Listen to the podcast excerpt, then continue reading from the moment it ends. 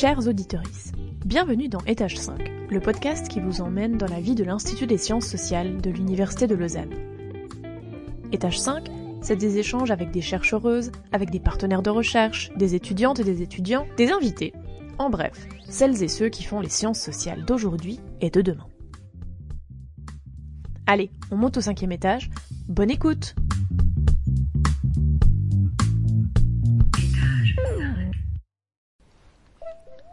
Se questionner sur des sujets d'actualité, aller à la rencontre d'initiatives locales et des actrices d'aujourd'hui, plonger dans des archives, c'est ce que propose la série Enquête du podcast Étage 5.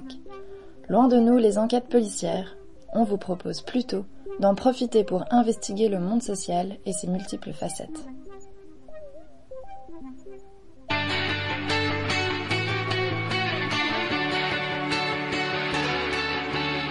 Bonjour à tous, bienvenue dans notre podcast Clinique, Genre et Droits Humains.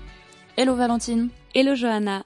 Aujourd'hui, nous souhaitons nous pencher sur une question encore brûlante d'actualité, bien que présente sur la scène politique suisse depuis près de 50 ans. Il s'agit de l'avortement.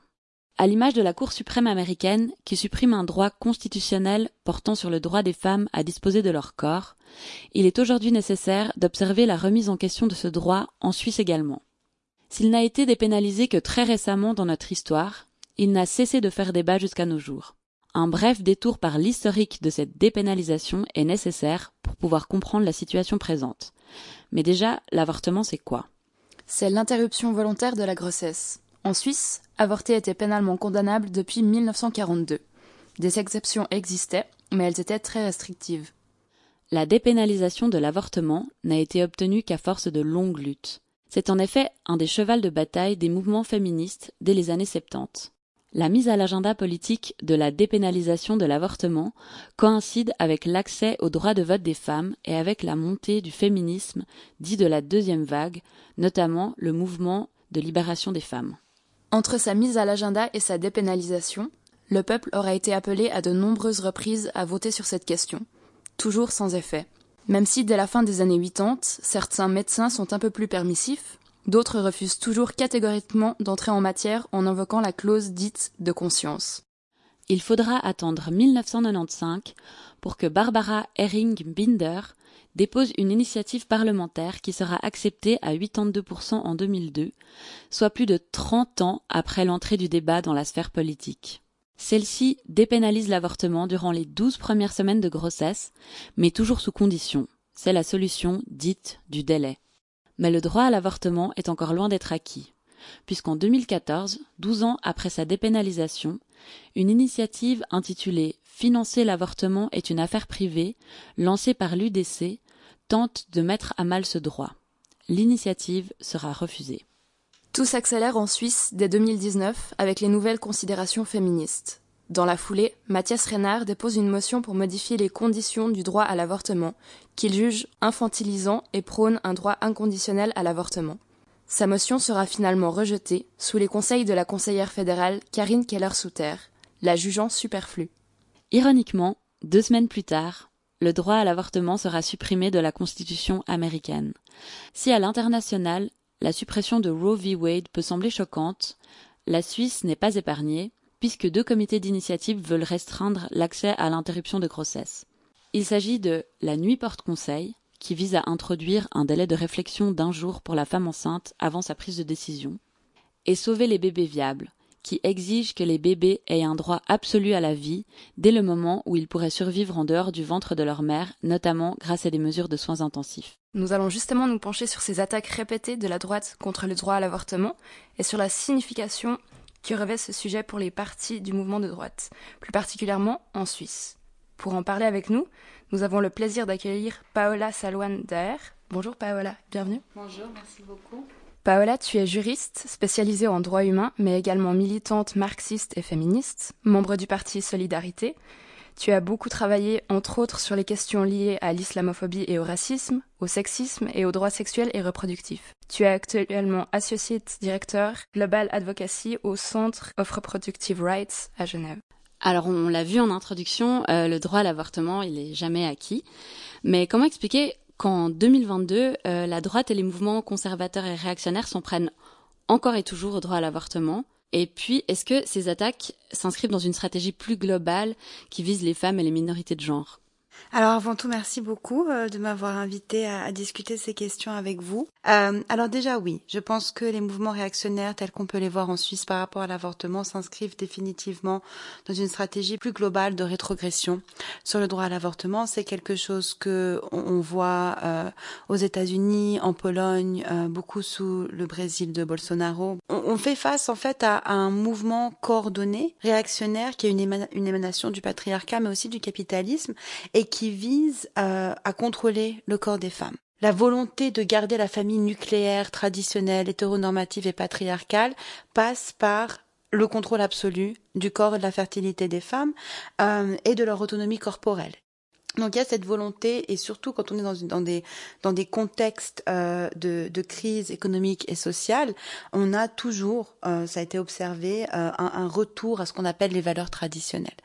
Euh, et des, de ces valeurs traditionnelles, c'est vraiment la famille qui en est un petit peu le euh, la pierre angulaire sachant qu'il y a des élections l'année prochaine euh, au niveau fédéral, est-ce qu'on peut y voir aussi une stratégie électoraliste, en l'occurrence là de la droite, donc de l'UDC, en vue de ces élections, peut-être aussi pour se placer comme les défenseurs et défenseuses du droit à la vie, enfin quelque chose aussi pour euh, oui, bah, définitivement. Je pense que euh, ils ont certainement observé euh, euh, ce qui se passait dans d'autres pays, et c'est vrai qu'il y a une base populaire conservatrice qui a porté des gouvernements conservateurs au pouvoir. Donc c'est vrai que ces mouvements conservateurs et populistes ont compris que euh, les droits sexuels et reproductifs sont un enjeu de société. Et donc il y a, y a certainement une visée cynique, euh, on va dire, de, de politique électoraliste de la part de ces partis. L'UDC en fait partie. Après, je pense qu'il y a aussi une collusion. Il faut pas je pense, l'influence des mouvements religieux et des églises. L'Église catholique est fondamentalement conservatrice et est basée sur la famille hétéronormative et patriarcale.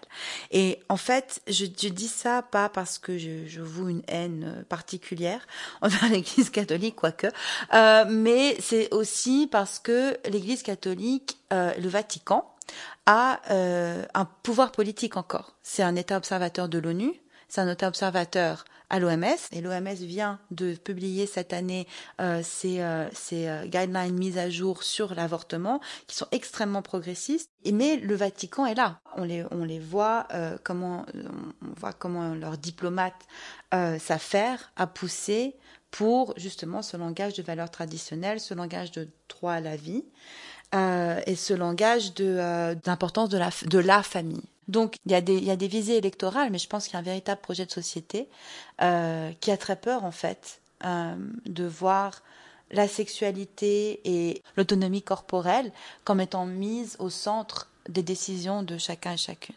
Donc si on revient au contexte plus spécifique finalement de ces initiatives qui sont posées en ce moment par les UDC, est-ce que tu vois justement une ressemblance dans les rhétoriques argumentaires entre maintenant et puis celle d'il y a 50 ans? C'est-à-dire qu'en Suisse, l'UDC a bien compris que s'ils arrivent avec euh, une, des projets de loi qui va criminaliser l'accès à l'avortement, ça va être la révolution. Du coup, ils, ils font une approche un petit peu de renier les acquis. Ces mouvements-là, ils ont réussi à instrumentaliser le langage des droits de l'homme. Ils ont réussi à se refaire... Euh, à, à, mettre une cravate. Ils sont sortis un peu de délire euh, religieux mystique, du droit à la vie, etc., enfin de la vie, etc., pour parler de de, de la, les libertés de euh, d'expression, pour parler de la liberté de religion, en disant ces féministes refusent le, le débat sain. Et en fait, ce qu'elles nous empêchent de nous exprimer, elles nous empêchent de pratiquer notre religion. Du coup, quand on instrumentalise cette manière le langage du droit international des droits de l'homme, on a une oreille plus favorable de beaucoup d'autres États qui, commencent à se dire ah oui, mais ça fait du sens. Donc ils ont une approche qui vise à augmenter euh, le temps de réflexion.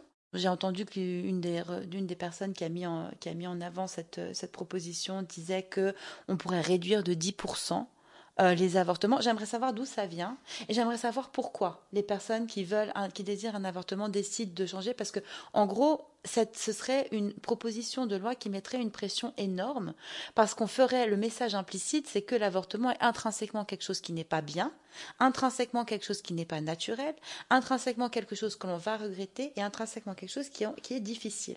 Alors que il y a autant d'histoires d'avortement qu'il y a de personnes qui ont besoin d'accès à l'avortement.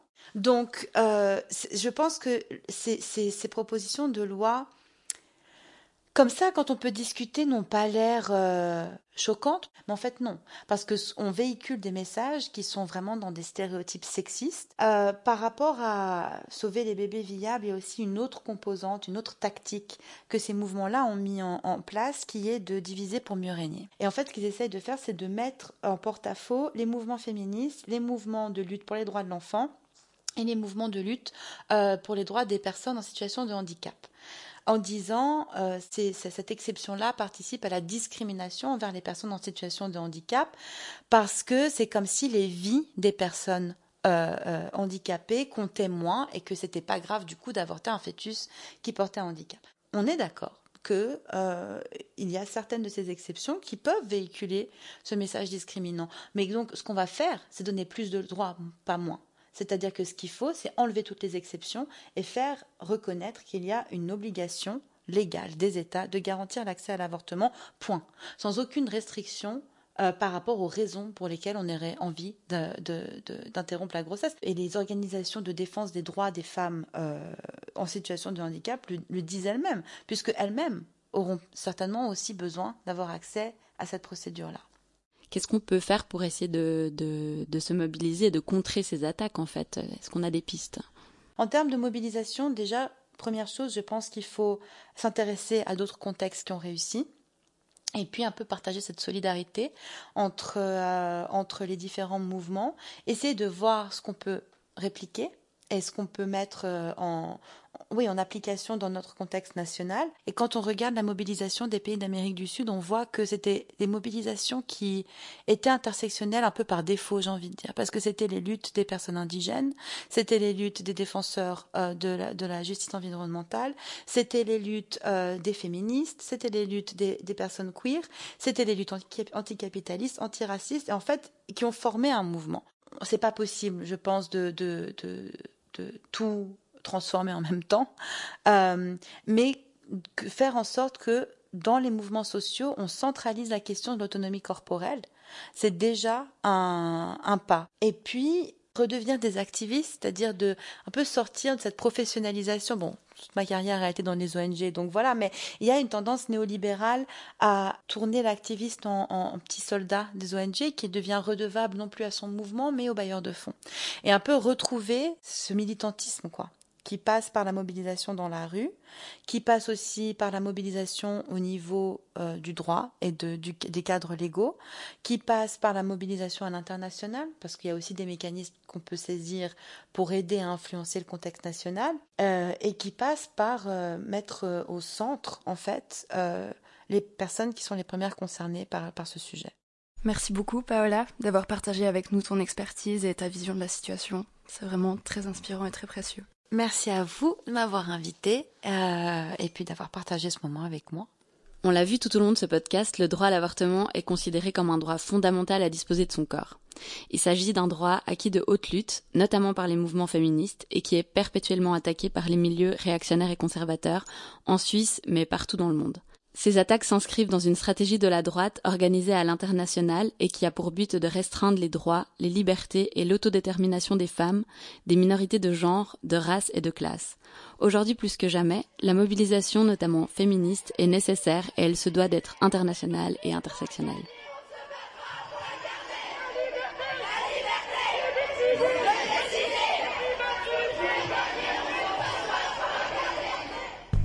Étage 5 est un podcast original, intégralement produit et réalisé par les membres de l'Institut des sciences sociales, Lucas Chaparino, Celia De Pietro, Romaine Giraud, Mathilde Krenbull, Cléolia Sabot, Marie Sautier, Tatiana Smirnova et Géraldine Werner-Ekop, avec le soutien de la direction de l'Institut des sciences sociales de l'Université de Lausanne, sur une musique originale de Marc Perrino.